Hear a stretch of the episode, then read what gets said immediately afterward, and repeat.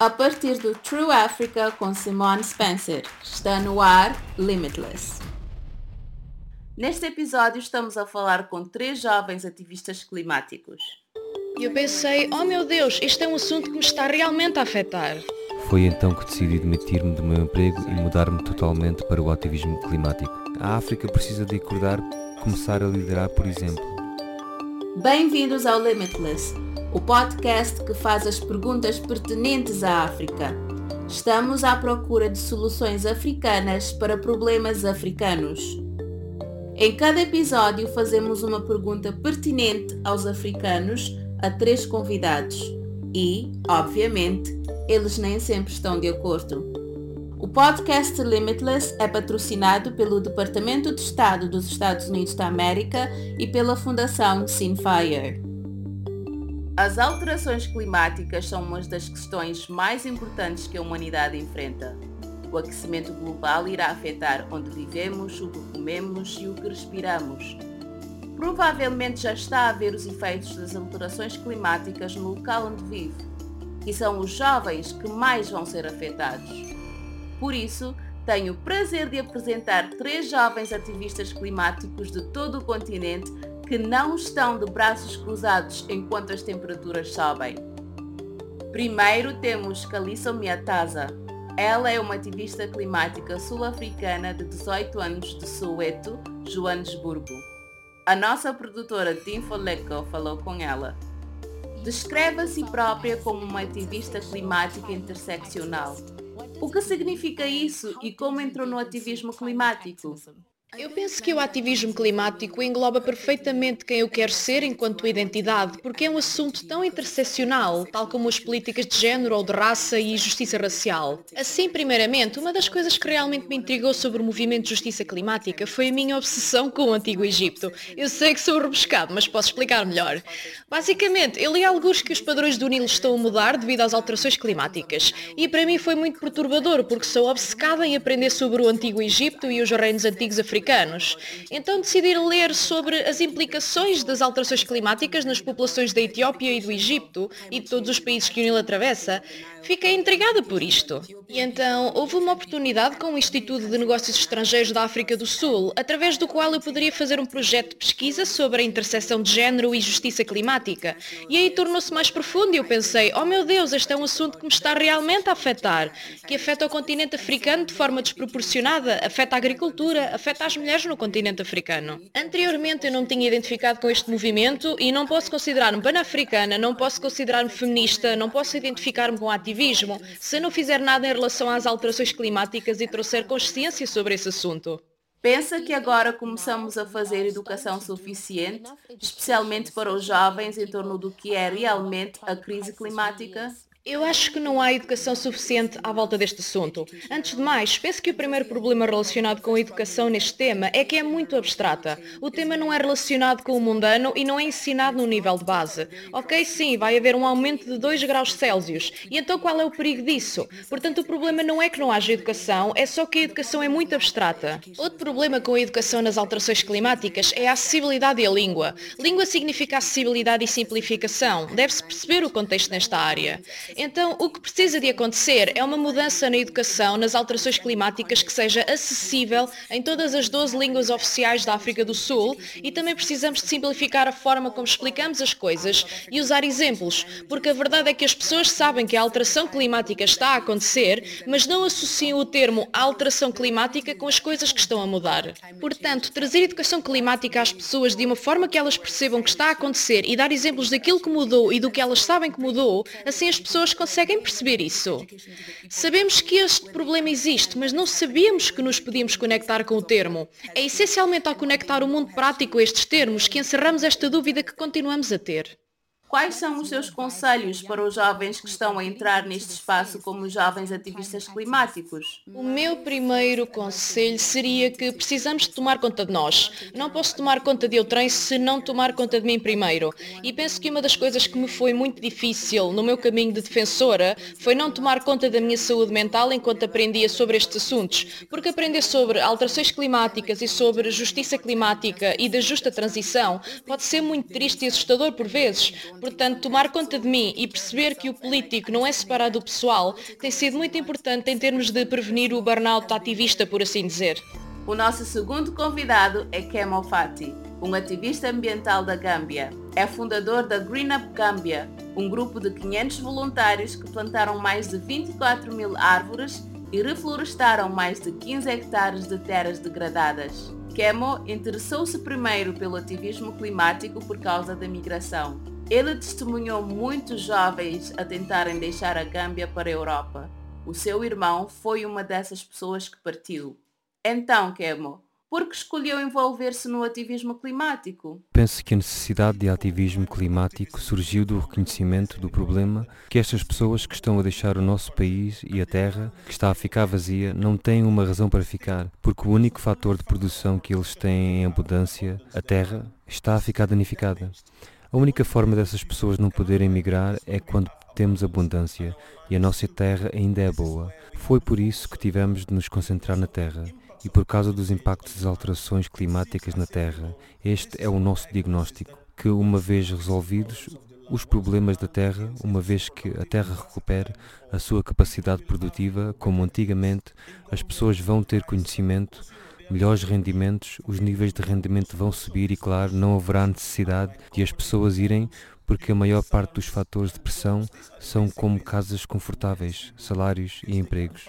Estas são as razões básicas pelas quais essas pessoas se deslocam, porque não conseguem encontrar estas coisas aqui. Por isso deixei de defender a migração irregular, porque é uma crise desta altura, aqui no Sahel.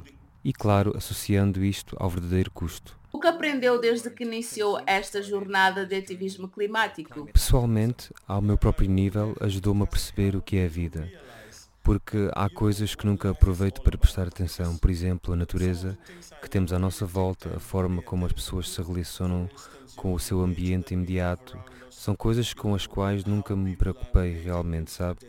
Pois o meu irmão partiu nessa viagem perigosa e não sei onde o verei de novo ou se ele conseguirá sequer chegar.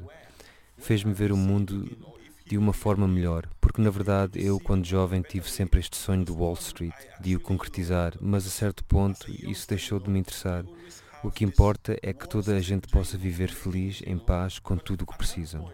Então comecei a partir desse pensamento de necessidade e percebi que de alguma forma os nossos problemas não são insolúveis, estão apenas a deitar lenha ao fogo por causa do sistema que usamos para nos governar. Assim, apercebi-me de uma coisa, que todos estes problemas que estamos a ver, nós próprios os causamos. E podemos eliminá-los, mas precisamos de o fazer coletivamente. O poder de um indivíduo não pode ser subestimado, mas o poder das comunidades também é algo que pode realmente mover montanhas. Quando todas as pessoas ou todos os lugares unem-se para lutar uns pelos outros, para ser o guardião do seu irmão. Pergunto-me como pensa que a abordagem de África precisa de ser diferente da abordagem de outros continentes à questão climática. A África parece estar a repetir os erros dos europeus. Por agora não estamos desenvolvidos. O que temos de construir ainda não está no lugar. Os sistemas que desejamos estão a chegar, mas não estão preenchidos. Portanto, temos de pensar com inteligência a maioria das infraestruturas na Europa são construídas com base em combustíveis fósseis. Eles estão a tentar eliminar gradualmente o carvão e a introduzir a energia solar e outros tipos de energias renováveis, mas em África aqui estamos a construir as nossas infraestruturas de desenvolvimento modernas, utilizando combustíveis fósseis. Por isso, é assim, a África precisa de ir para este apelo apocalíptico e começar a liderar, por exemplo. Estamos aqui hoje e, como sabem, ultrapassamos muitas das fronteiras planetárias que os cientistas puseram à nossa frente. Por isso, estamos com medo. Quando criança, mesmo na minha própria terra aqui, podíamos ver todos estes animais. Tínhamos nomes locais para elefantes, zebras, leões, mas hoje em dia as crianças nem sequer conhecem esses nomes locais. Já nem sequer temos aqui um único felino grande, exceto a hiena. Estamos a fazer uma abordagem frágil a isto. Estamos a destruir o produto de milhões de anos de evolução que o nosso continente tem a sorte de abrigar. O nosso terceiro convidado é Davis Ruben, um ativista ambiental do Uganda. Ele faz parte do movimento Rise Up ao lado da ativista ambiental ugandesa Vanessa Nakate. Ela faz campanha ao lado de Greta Thunberg. Então, Davis, como se envolveu no ativismo climático? Bem, tudo começou em 2019. E só para vos dar um breve historial, fui colega de turma da Vanessa Nakate. E assim, após a nossa graduação, estamos todos à procura de coisas diferentes a fazer, com as nossas vidas e carreiras e assim por diante. Depois comecei a vê-la nas ruas com cartazes e mensagens sobre as alterações climáticas e mensagens sobre a crise climática. Eu não fazia ideia do que ela estava a comunicar e foi a partir desse ponto que falei com ela para saber o que ela estava a tentar transmitir. O que é a mudança climática? Porque não estávamos muito cientes disso, apesar de que estava realmente a acontecer nas nossas comunidades e apesar do facto de que já estava a acontecer nos nossos países vizinhos. Víamos o, o efeito das alterações climáticas, mas não discernimos isso como efeitos das alterações climáticas. Pensávamos que estas eram apenas as tendências habituais que se verificavam. Assim contactei-a e ela principiou a dar mais pormenores sobre as alterações climáticas. E foi através desses envolvimentos contínuos que mais tarde consegui ter uma visão mais ampla das alterações climáticas e da crise climática. Vanessa é agora uma ativista muito conhecida no espaço climático. Ela é provavelmente a ativista mais conhecida. Mas por que é que também decidiu envolver-se? Assim, através deste compromisso contínuo até essa altura, eu tinha já arranjado um emprego e estava a trabalhar como contabilista, assistente de contabilidade numa instituição bancária. Quando comecei a envolver-me no ativismo, vi que iria precisar de mais tempo. Vou precisar de mais tempo se eu quiser fazer mudanças mais influentes. E durante o primeiro confinamento foi quando tomei, uh, vou chamar-lhe uma decisão de mudança de carreira. Foi então que decidi demitir-me do meu emprego e mudar-me totalmente para o ativismo climático. Seria ótimo se nos pudesse falar também sobre o movimento climático Rise Up e sobre o que está a tentar alcançar lá. O nosso objetivo é fazer diversas campanhas que visam uma maior sensibilização para as alterações climáticas. Vou dar um exemplo das campanhas anteriores que temos vindo a realizar. Temos vindo a fazer uma campanha sobre perdas e danos. Esta é a principal campanha que o Rise Up Movement está a fazer neste momento. E a razão pela qual estamos a concentrar-nos tanto nas perdas e danos é porque acreditamos que existem comunidades que têm sido afetadas pelas alterações climáticas, mas é muito difícil para elas se recuperarem. Precisam de financiamento climático, precisam de fundos para os ajudar a recuperar, porque nem tudo o que se perde pode ser recuperado. Portanto, este é um papel principal do movimento Rise Up para amplificar, mas também para criar consciência sobre as diferentes catástrofes que estão a acontecer. Conte-nos o que espera ver nos próximos anos que seria considerado uma pequena vitória para si e para os seus colegas ativistas. Precisamos que mais jovens tenham acesso a espaços onde possam amplificar as suas vozes. Independentemente da pessoa, independentemente do país de onde vem, ansiamos por ver uma cultura onde haja equidade, onde haja reparações e as comunidades trabalhem lado a lado para reconstruir melhor a partir da crise climática.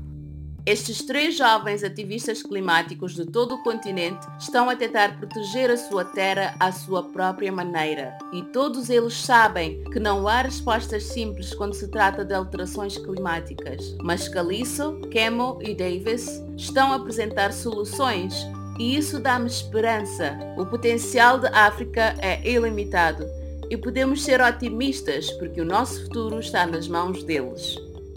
Obrigada por ouvir. Para saber mais, visite www.trueafrica.co barra limitless ou siga True Africa no Facebook e Twitter. Junte-se à conversa usando o hashtag LimitlessAfrica. Tem estado a ouvir o Limitless. Eu sou a Simone Spencer. O podcast Limitless é uma produção da True Africa. Este podcast foi patrocinado pelo Departamento de Estado dos Estados Unidos da América e da Fundação Sinfire.